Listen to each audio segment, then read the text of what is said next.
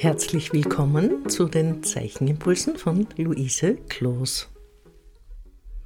Ich möchte euch mit diesem Impuls über Raben und Krähen nachdenken, die besonders im Winter so markante Vögel sind. Sie sind die größten Vögel in der Ordnung der Sperlingsvögel. Die größten unter ihnen sind wiederum der Erzrabe und der Kohlkrabe. Die Erzraben können zwischen 60 und 70 Zentimeter lang sein und eineinhalb Kilo wiegen. Die Kolkraben sind noch wesentlich größer. Die Raben sind also größer als die Krähen. Insgesamt gibt es über 40 verschiedene Arten dieser Vögel. Ihre Namen, also die Begriffe Krähe und Rabe, kommen aus der indogermanischen Sprache und sind lautmalerische Wörter.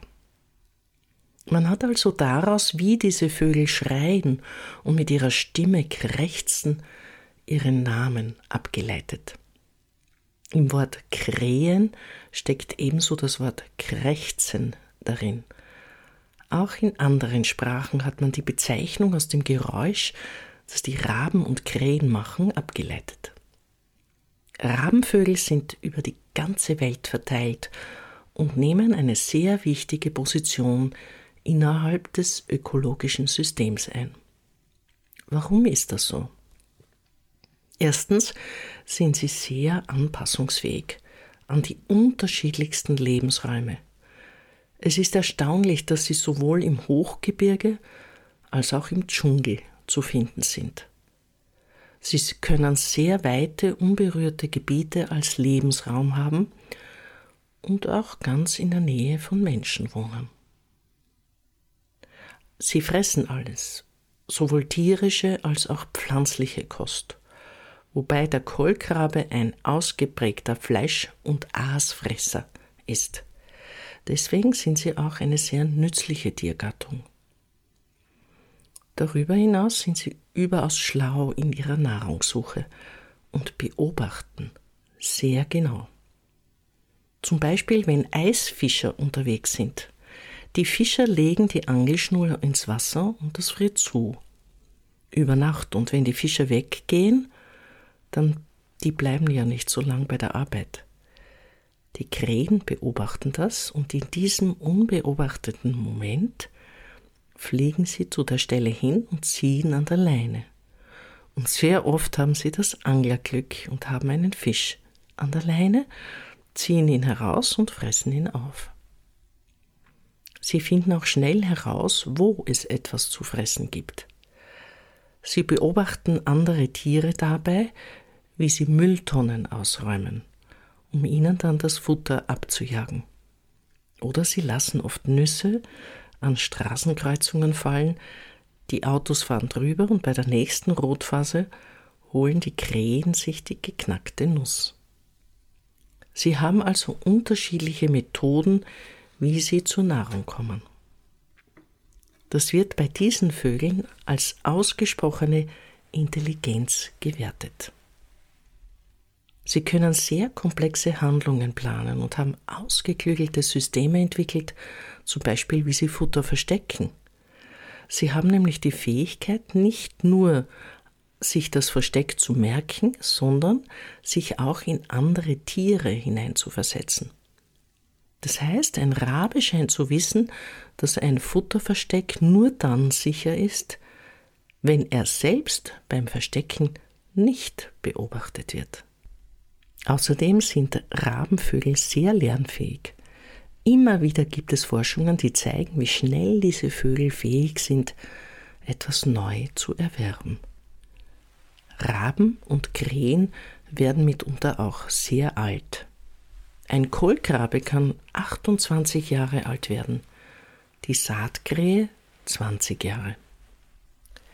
Die Rabenvögel haben große kulturhistorische und mythologische Bedeutung, die für uns Zeichnerinnen interessant sind. Weltweit sind sie eine wichtige Figur in Märchen und Sagen. Aber auch alte Götter und Könige haben ihre Weisheit, ihre Intelligenz und ihre Flugfähigkeit genutzt Das heißt, diese Vögel spielten eine große Rolle im Aberglauben. Im Märchen kommen die Krähe und der Rabe oft als weiser Wanderer vor, oder sie weisen verirrten Wanderern den Weg und geben ihnen Tipps mit auf die Reise. Sehr bekannt sind die beiden Grimmschen Märchen, die sieben Raben, in dem die sieben Prinzen in Raben verwandelt wurden, oder der Rabe. Auch in der nordischen Mythologie symbolisiert der Rabe die Weisheit. Der griechische Gott Apoll machte die Raben heilig. Nach der Sintflut ließ Noah einen Raben fliegen, um zu erkunden, ob es irgendwo Land gibt. Das konnten die Raben sehr gut herausfinden. Erst durch das Christentum wird der Rabe zu einem Unglücksvogel und bekommt einen schlechten Ruf.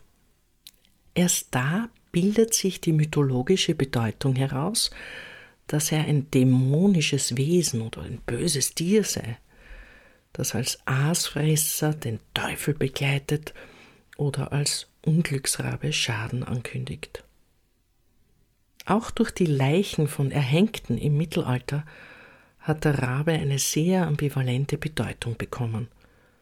Später hat man deshalb Galgenvögel zu den Raben gesagt. Aber der Rabe hat auch eine Rolle als Haustür übernommen, eben weil er sehr intelligent ist. Raben kommen auch im Inuit-Märchen, in Märchen der amerikanischen Ureinwohner und in westafrikanischen Märchen vor und spielt dort wirklich eine positive Rolle. In den indischen Sagen ist der Rabe der Begleiter der Göttin Kali, der Zerstörerin von Illusionen, der schwarzen Göttin. Diese Sagen ließen sich unendlich weiterführen. Aber der Rabe ist auch bis in die heutige Zeit hinein eine wichtige Figur in der Literatur. Das im englischen Sprachraum berühmteste Gedicht ist Der Rabe von Edgar Allan Poe. Ich rege euch an, dieses zu lesen und vielleicht auch danach zu arbeiten. Auch deutschsprachige Autoren behandeln diesen Vogel etwa Wilhelm Busch in Hans Huckebein, der Unglücksrabe, oder Ottfried Preußler. Dieser hat die Fähigkeiten, von Hexen und Zauberern sich in Krähen verhandeln zu können, in seinem Buch Krabat aufgegriffen. Es gibt noch viele andere Geschichten um den Raben und die Krähe. Sicher kennt ihr auch die Begriffe Rabenmutter, Rabenvater oder Rabeneltern. Das sind Eltern, die ihre Kinder ohne Not vernachlässigen. Berufstätige Mütter werden zum Beispiel oft als Rabenmutter hingestellt. Martin Luther hat in seiner Übersetzung des Alten Testamentes auf die negative Bedeutung von Rabeneltern verwiesen, und von dort her wurde diese Bezeichnung im deutschen Sprachraum sehr gebräuchlich. Für den Ausdruck Rabenmutter hat keine andere Sprache ein Pendant. Dieser Begriff lässt sich also nicht direkt übersetzen. Damit sind wir endlich beim Zeichnen angelangt. Ich möchte gerne, dass ihr euch den Rabenvögeln zuwendet. Ihr könnt euch eure Inspiration aus der Literatur nehmen und aus der Beobachtung der Natur. Beobachtet genau, wie die Raben sich bewegen und wie ihre Haltung ist, wenn sie am Baum oder am Feld sitzen. Studiert das, macht Fotos davon und versucht vor allem es linear zu lösen. Kritzelt eure Raben. Das Wesentliche im Ausdruck eines Rabens sind der Schnabel und die zwei Beine. Alles andere ist relativ frei. Sie können sich nach allen Richtungen bewegen. Sie können vor- oder zurückschauen, zur Seite schauen, nach oben schauen, den Schnabel öffnen. Fast so, als wenn sie nicht nur schreien, sondern auch sprechen könnten. Ihr habt alle Möglichkeiten in der Darstellung eines Raben und könnt ihm in eurer Gestaltung eine Eigenschaft schenken. Der schlaue Rabe, der geheimnisvolle Rabe, der weise Rabe. Achtet auf die Qualität der Linien. Achtet auf die Beziehung der Elemente zueinander, auf die Komposition. Achtet auf Groß und Klein. Achtet darauf, dass die Raben in der Farbegebung sehr schön kräftig sind. Meistens sind sie grau und schwarz, aber es gibt auch weiße Raben, die erst später schwarz werden. Ich wünsche euch die sehr schöne Muse beim Studium der Rabenvögel, beim Studium der Literatur zu Raben und Krähen und vor allem schöne Ergebnisse.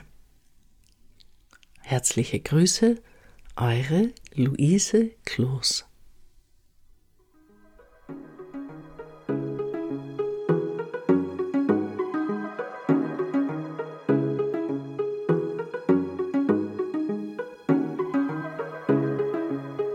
Dieser Podcast wird im Rahmen von Kunst und Kultur im digitalen Raum vom österreichischen Bundesministerium für Kunst und Kultur und dem Land Steiermark Kultur finanziert.